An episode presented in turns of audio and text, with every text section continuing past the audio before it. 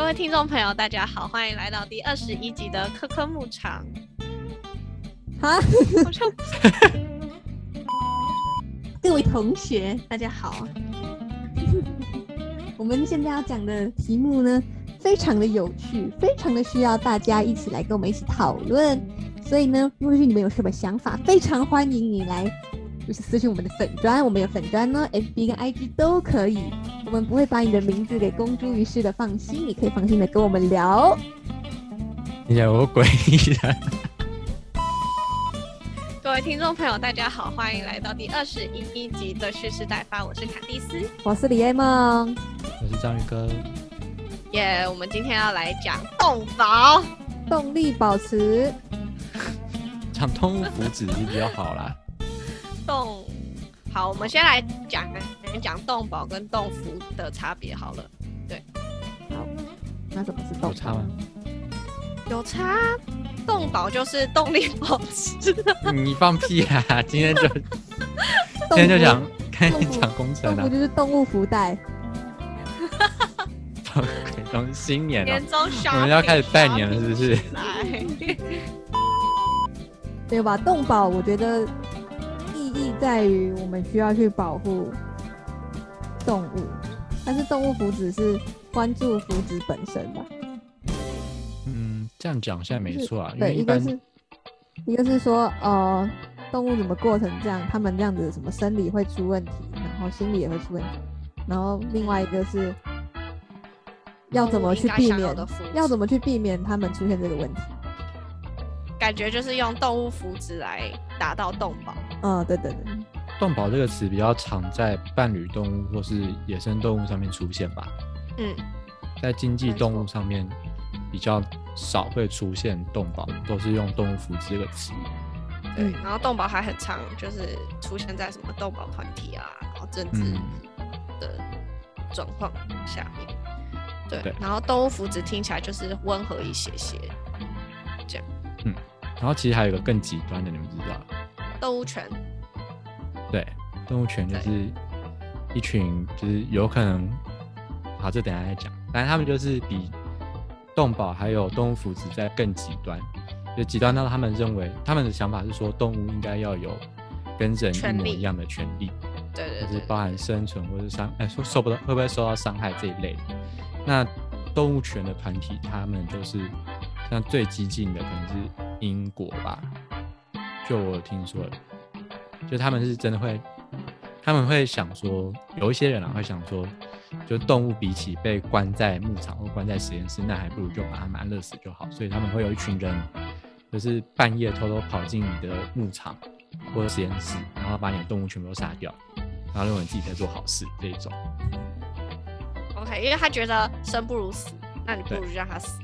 哦，没错对台湾最近其实也蛮多动物权的的人团体在活动啊。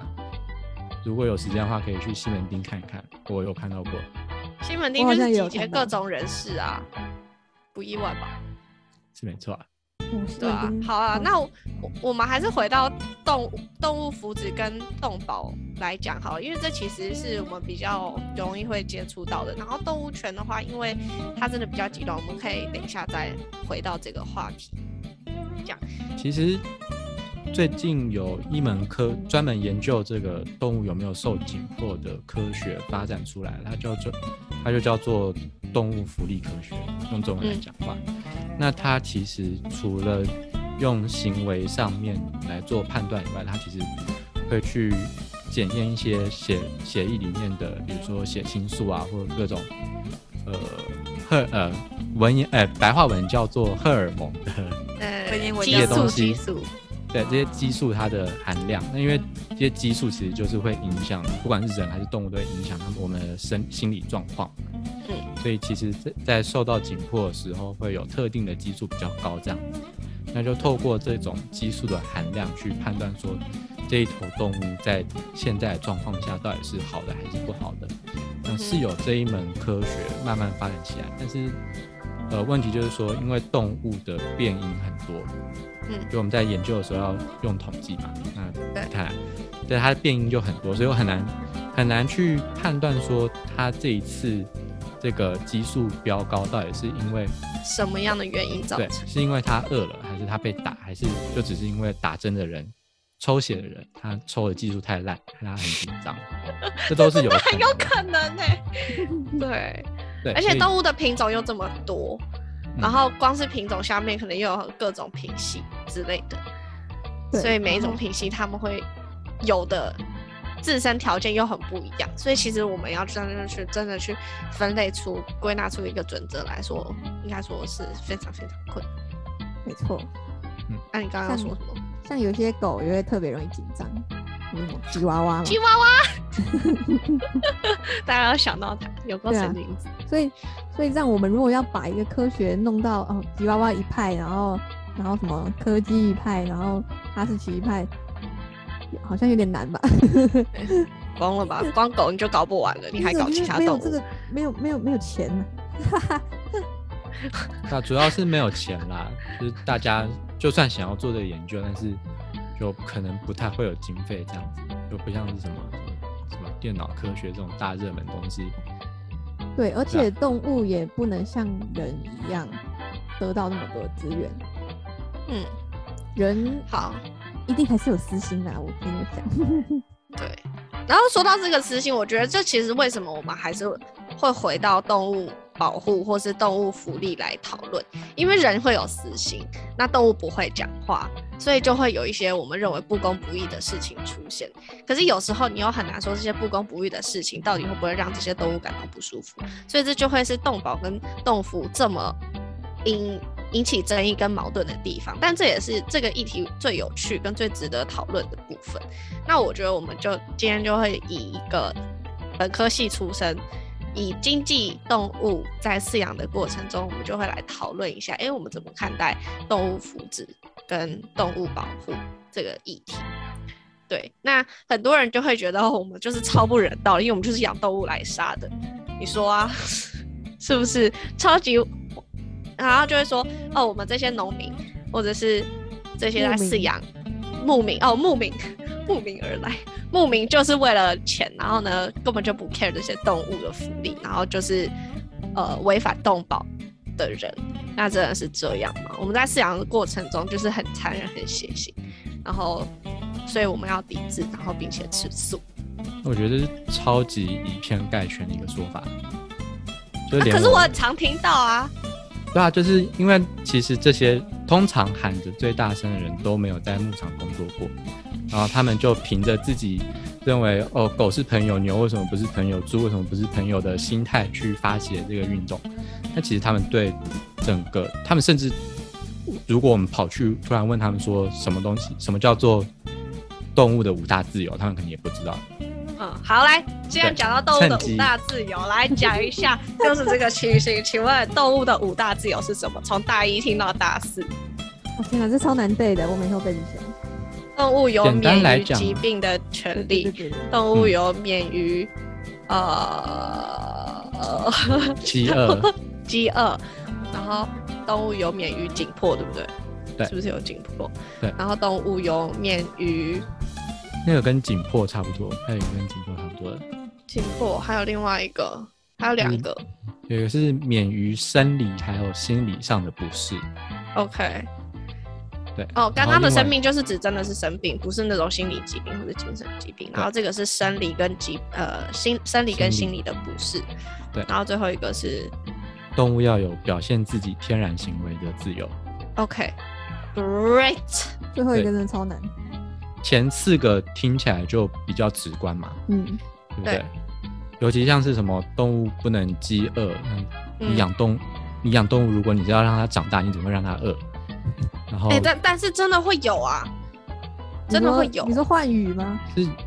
对，没没有，呃，换语我觉得比较像是一个免于疾病的过程，因为有间歇性断食，对对对，其实换羽好，换羽是什么东西呢？就是蛋鸡呀、他们会有一个换羽的动作，就是透过减少饲料的给予，然后让它可以自己去修复。因为只要蛋鸡有在吃料，它就会吃生蛋。那它如果身体状况很糟，或者是它在生病，然后它又一直吃东西的话，它出来的蛋就会很糟糕。所以我们就会透过换羽这个动作，然后来让它调整生理机能。那有两种换羽方式，一种是硬换羽，就是直接停水停料，什么都不给他，然后停个三到五天，呃，三天，可能是停料停三天，然后停水停一天，然后之后他就会立刻马上，可能五六天之后，他就会回到轨道，然后生出来的蛋就会很好。然后另外一种是间歇性断食，就是他可能会拖到两三个礼拜，就是慢慢的减少它的饲料的给予量。那中间还是会产蛋，但是中间的蛋我们就不会收这样子。对，所以其实我会觉得换羽虽然听起来很残忍，然后别人就会说啊，对啊，你就是让饥饿啊。可是其实我们是在 让饥饿，饥饿，但是我们其实是在解决一个更根本的问题，就是他其实是在生病的，然后他在处于一个很不舒服的状态。那我们用这样子的方式，就就有点像你生病的时候吃不下、喝不下的概念啊。没错，对胃炎，对啊，对啊，那你哦就可虽然他们睡觉休息。但换羽这件事情，好像各国都在慢慢去减少这种做法，嗯嗯因为它多少还是一种紧迫。对，它的确还是一种。对，然后其实虽然它后来产的蛋，就它的产蛋量会往上升，但是它的蛋的品质不一定说会很好，所以基本上是其实会一开始会蛮好的啦，只是它就是工作的时间会过长，就是我们可能一开始只是养到九十周龄，但是因为它换了一次鱼，它可能就可以养到一百一十五周龄，那它就会变成过度工作了这样子。那当然后期的蛋就会不好了啦。间歇断食，它就是一个给它是给肉鸡的一个饲养手段。嗯，没错啊，蛋鸡吧，对肉鸡，蛋鸡吗？换羽是蛋鸡才会有的啊、对啊，但间歇性断食是你是它要让它只长得停药吧更快？嘛？不是不是不是不是，间歇性断食是指说就是透过让鸡可能一天吃一天不吃的方法，就是他们两天加起来吃的量其实是一样的，只是我们把它集中到一天让鸡吃下去，然后另外一天让鸡不要吃，这个手段哦能够让它长得更快，这样子。但是其实哦它吃的这个总量对它来说是非常足够的，嗯哼。跟原本的并没有什么两样。就等于像我们的十六跟八，对不对？对对对一六八，一六八，对不起，对，十六跟八，十六跟八，十六跟八。他居然贴懂我在干嘛？十六跟八，但这很奇妙哦，就是人人用这一招可以变瘦，但是动物变这一招可以长更快。会有人在那边讲说，间歇性呃给鸡间歇性断食不到的不符合动保啊，你懂吗？但是你在减肥的时候就没有人这样讲，好，对，因为我们会有讲出我们的感受，然后我们就会说啊，我就想要瘦嘛，你想怎样？没错，对，这就是所以好又是一个差异。嗯嗯嗯。那讲到鸡，我们就来讲一下笼饲跟平饲好。然后其实两种都各有优缺点，然后两种也都会引起很大的就是讨论跟争议，就是到底应该要怎么样啊？然后又应该要呃应该要全面扩全面平饲吗？还是应该要继续笼饲啊什么的？好，我们先讲一下笼饲跟平饲到底是什么好了。联盟好，笼饲顾名思义就是养在笼子里，平饲顾名思义就是养在平地上。当精辟，太精辟了。太棒 好啦，错笼饲如果说应该没有人平饲，呃不不，应该没有人笼饲在养肉鸡啊。没有没有没有，那我们就以蛋鸡来讲。嗯好了，笼饲的话，我们会把鸡关一笼一笼嘛，一格一格就一只，然后它下的蛋就会掉在它的那一笼的底下，前它就滚出来，我们就可以去捡，就是方便我们捡蛋。然后因为笼子就一格，鸡也蛮小，所以可以叠叠叠叠叠叠叠叠叠。它可以叠八层，真的很厉害。对啊，但是叠的话，第一个就太密集了嘛。嗯你旁边如果上面有一个人，下面有一个人，左边有一个人，你会觉得很热之类的，然后你可能会可能会焦躁。对，其实鸡也会这样。笼式的优点其实就是它非常非常方便管理，也非常方便清扫，因为它一切都是自动化的。而且龙式的话，鸡就不会打架就死掉。对，这个这个倒是，而且也不太会有那种沾到大便的蛋啊，然后或是被踩破的蛋啊，然后或者是就是一些其他发生，如果你让鸡自己乱走的时候会发生的一些事情，它相对的管理上面是比较好管理，然后也方便我们管理。可是就会有那个 concern 出来，就是说，哎，可是你八只鸡住在六十乘六十的笼子里面九十周，它它会受不了。对，然后呢他的心他里会受不每天就是了。对，抬头喝水，然后低头吃饭，然后呢坐下来产蛋，就这样，每天啊每每天都在做这件事情。然后如果我生病的话，就是整整栋一起生病，就很恐哇，好啦，平时也是整栋一起生病啊，好不好？平视啊，来讲平视。平视的话，我们就是希望给鸡自由，嗯所以我们就让它在地上跑，在地上跳，然后大家可以玩来玩去，他们可以就有社交行为。但是，但是是这个蛋呐、蛋蛋那样子下来，就啵，大便这样下来，包，什么都下去，包都在地板上，然后鸡呢又跑来跑去，啪啪啪啪啪啪啪啪啪。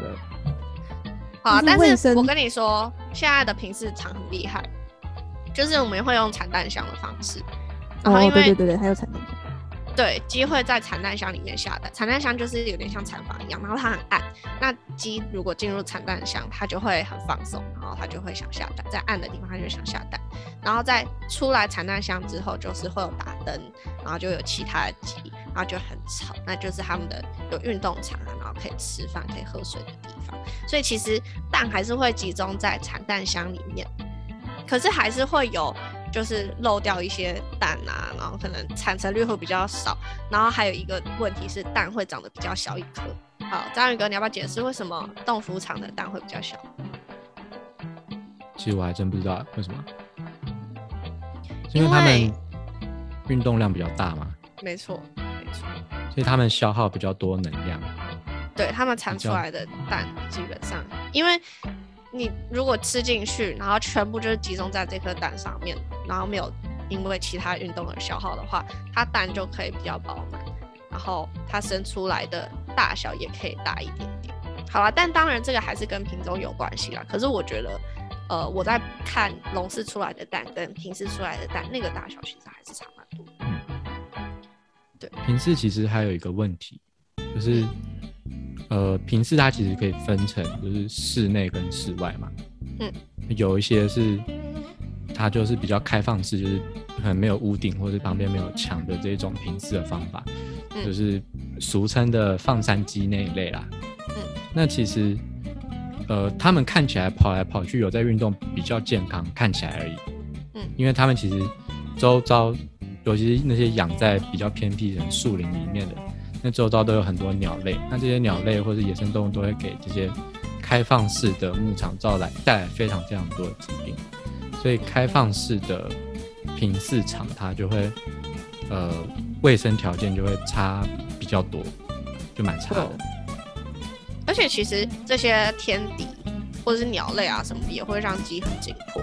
所以你如果说哦，我要给他一个很大的地方，可以让他开心的散步，但是殊不知你其实是让他暴露在危险里面。那你说到底是造福他，还是你在害他？没错，就像你，就像你把，就像你如果，诶、把一群人隔一个一间一间隔隔的好好的，那那个人就没有需要社交的压力。但是，一旦你把他们通通放在一起的话，就会人就会分出一个高高低层次的一个阶段。没 hierarchy，错，嗯还是会还是会有因为别的因素造成的压力存在，所以压力是躲不掉的。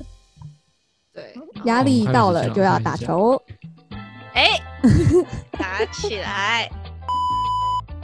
好，我们可以来讲一讲我们自己觉得怎么样符合，就是这样子的饲养方式，你觉得符不符合动保或是动物福祉？我觉得有好就有坏，有坏就有好。OK 啊，都要这么政治正确，我们就不用上节目了。这件事情说实在话也轮不到我们讲，因为已经有标准出来，什么标那我们来讲一下知道吧？那我们就讲一下标准。要讲什么标准？你是说那个友善饲养人道徽章呃标章那种？对啊，就是那个鸡蛋友鸡蛋友善饲养系统嘛。对啊，我们当当然这是有标准化的东西啊，可是我觉得我们还是可以用我们的观点来诠释一下这件事情。好像友善标章基本上就跟我们之前在介绍溯源或者是 CAS 是一样的，那他们就会有一些评估的标准，包括你的主要是看你的畜舍有没有符合动福动物福祉的场地。那我觉得它主要会着重在我们刚刚免于五大伤害的那个第五个，就是让动物能够发挥它的自然行为。那平视的一个很大的好处就是既有足够的空间，它可以进行杀育，它有栖甲可以抓抓着然后站立，然后它可以抓爬，然后它可以拍动它的翅膀，然后它可以随便乱走这样。那这些行为都是笼饲的鸡没有办法发发挥的，然后也没有办法做出来的。可是这是对于一只鸡来说，它们非常必要的一些 行为。抓到蚊子了，OK，恭喜你，我也讲表现完了自。然行为，你好有自由，你看你让这只蚊子再也没有办法表现它的自然性。好，我也不 care。我在减轻我自己的动物福祉。OK，我被它咬，很痒我，不 care。不是我不 care 舒服。对，所以其实我觉得，呃，动服这个部分，人道监控跟友善饲养这两个标章，我觉得他们还是比较 focus 在动物能不能展现他们精神层面还有心理健康的这个部分，就是那个免于五大伤害刚刚讲的第五个。那前面四个的话，我其实觉得基本上现在的畜牧场都是有达到的。嗯，对，一方面是因为食安的问题，然后另外一方面是我觉得普遍的饲养设备跟饲养的观念是有被建立起来的。嗯，对，然后你如果比如说那个什么饥饿的那个东西，你他如果真的饿的话，他一定尝不出好的东西来。所以为了经济的原因，其实还是会达到前面的思想。如果说要展现鸡的天性的话，有一个蛮重要的，就是要有栖架。嗯，因为鸡它会抓，它虽然不会飞，但它会想要到高一点的地方。没错。而且它那个对它的脚劲的健康是不是也比较好啊？不然它就是一直蹲在笼子里面。对，不然它一直平地的话，好像它是会怎样？它的那个脚的爪子的设计，好像就是为了要让它能够抓住这种圆圆的东嗯西。其实现在对那个畜牧场的地板也有蛮多规范的啊，嗯，尤其是鸡的鸡的脚蹄，其实它有没有蹄，鸡的脚它其实很容易生发生一些疾病，嗯发炎之类的。臭脚，最主要是臭脚，对，就是臭脚，就是臭脚，不要以为我在乱，对，我在开玩笑、就是臭脚真的叫臭脚，各位听众。臭脚 相对于臭脚臭也叫臭熊就是了。对对对，它是个哦专有，名臭熊也是很可怕的东西，臭脚真的很臭。臭熊也很臭。那是什么味道啊？氨气的味道？你想要闻吗？好，不想。闻了再也不敢吃鸡了。你觉得每次看到鸡胸肉就会有那个阴影在？好，对了，反正反正地板也是要好好的。好，地板的标准应该比较像是不不要让它太潮湿，嗯，然后要常常清吧，也没有到常常清啊。不一定要常清啊，就是要干燥，然后然后要厚嗯，要够厚。嗯嗯，他们有规定要五公分以上，就是那个垫料厚度至少要五公分以上。好垫料就是一种屑屑，就像养仓鼠的那种木屑啊，对对对对对对对然后让它不是直接接触到柏油地板，让它有点像地毯的东西可以走。嗯，没然后错，对它的脚的健康会比较好。那其实如果以蛋鸡来讲，它要生活九十周在一栋鸡舍里面的话，脚的健康真的非常的重要。因为它如果没有脚的，它的脚如果不健康的话，它就没有办法进产蛋箱产蛋，它就没有办法站在气架上面，它就没有办法跳到它的饲料跟饮水的那个地方。对，而且受伤的鸡很容易被其他的鸡攻击，嗯，没错，它就会越伤越重。对的。嗯，所以这就是为什么，其实我觉得平视这个概念还蛮好的，虽然它可能成本会高一点点，然后它在管理上面会比较需有多一点的 mega 要注意，可是我觉得它，我今天进去我的感觉就是，诶这些鸡的生活环境真的很不错，嗯，对害我都不想不想，我有点不想跟他们待待太久。对啊，所以其实，所以其实，其实平时还是会比笼饲好，我是这么觉得。嗯，我自己也这样觉得，当然对啊，至少你说哪一种饲养方法比较好？对啊，你觉得啦？我们刚刚已经客观的分析了，现在到进入 sentimental part。其实好像还有什么丰富化龙饲，有时对啊，对，呃，就是解释一下，就是刚才李 A 梦讲的笼子是那种很小很小的笼子嘛，那通常就有分成什么一笼装三只，然后一笼装一只这种。那通常那种篮子的大小都是高度可能刚刚好过他们头，然后机关里面就很难转身或躺下之类的。那另外一种丰富化笼，它就是比较像是那种我们会用来养宠物的那种笼子，就有人他对，超像养仓鼠，就是它可以上上下下跑来跑去，然然后后有有玩有具这样。栖架的，对对对对，有切讲，对，然后它要的东西就会在里，面。但它还是会限制在一个范围活动范围，没有到平时那么大。但是其实啊，你如果真的在畜牧上面，你如果要做丰富化笼式，你不如做平饲，那个成本反而比较便宜。对，因为丰富化笼式现在是只有欧洲，我们只有买欧洲的，对，就一定是嗯进口啦。但是你的对一个笼子，它就要有自己的起架，然后有自己的玩具，然后有自己的什么，你不如就是放一两大排起架，然后让整栋的鸡去享用。没这错，对对，这应该是平视会赢丰富化笼式的一点吧。嗯哼。那章鱼哥，你到头来你还是没有讲。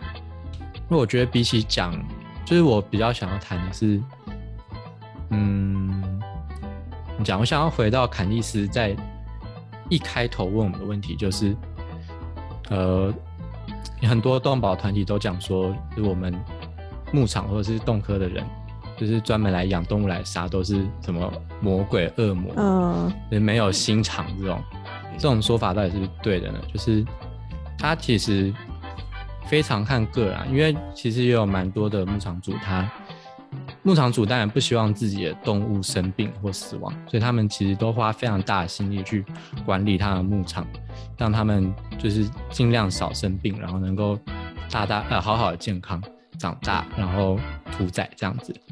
就是除了那个牧场人很容易被骂以外，还有另外一个就是屠宰场的人，屠宰场的人超容易被骂，而且大家普遍都会认为说什么去屠宰场工作就是什么一个很低劣的工作，像是呃，如果说有一个人说他去澳洲打工换宿、打工换宿或旅游之类的，就去澳洲很常就会去屠宰场嘛，那有时候就有人想说，哦，我们台湾人都去什么国外国家当台劳之类的，那我觉得这个想法其实非常的不妥。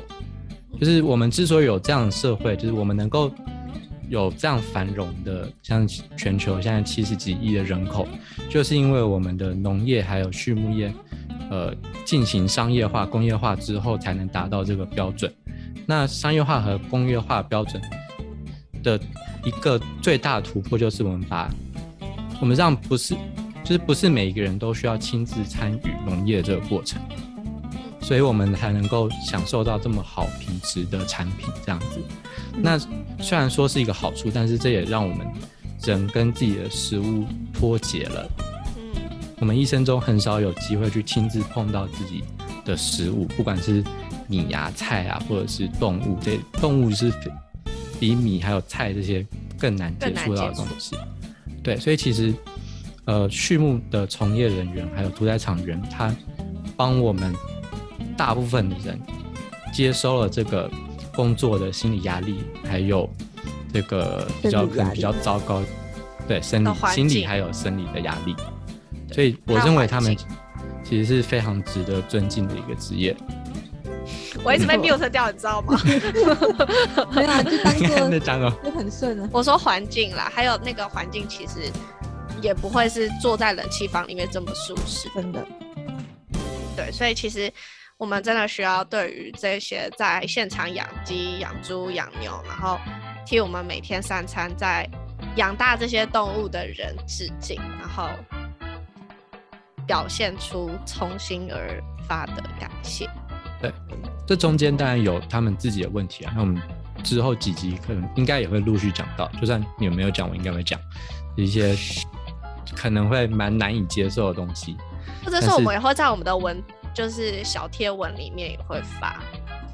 对，但是这些都是我们在吃一块肉之前必须要考虑的事情。嗯，就我们既然已经把这个动物给屠宰让我们吃了，那我们就必须对它负责任。我们不能说就只是把它当做一个美食吃下去，或者把它当一个难吃的食物丢到厨余桶里面而已。这样子，那就是嗯看个人的感情的标准啊，这并没有说一定的有一定的解答之类的。然后我们今天录这一集，这录这一系列也不是说要给大家一个解答，只是希望说大家能够自己去思考，想想自己对于动物福祉的底线在哪里。那有这个思考过后，以后去吃这些食物才会比较，那样吃的安心这样子。自己能够接受自己。我觉得我们的重点还是想要让听众朋友还有一般的民众能够知道自己吃的东西是从哪里来，然后怎么养大的。然后这些农民其实是花非常大的心力在饲养他们的。我跟你说，我觉得我遇到很多非常有纪律的人，其实都是农民，他们真的是早上八点就一定会出现在鸡舍里面，或是出现他们在他们自己的农场里面。然后就去寻鸡，然后就去把它那只鸡照顾得很好，然后鸡发生什么状况，你问他，他马上就会答得出。但是他们其实蛮厉害的，都看得出来哪只鸡有怎样。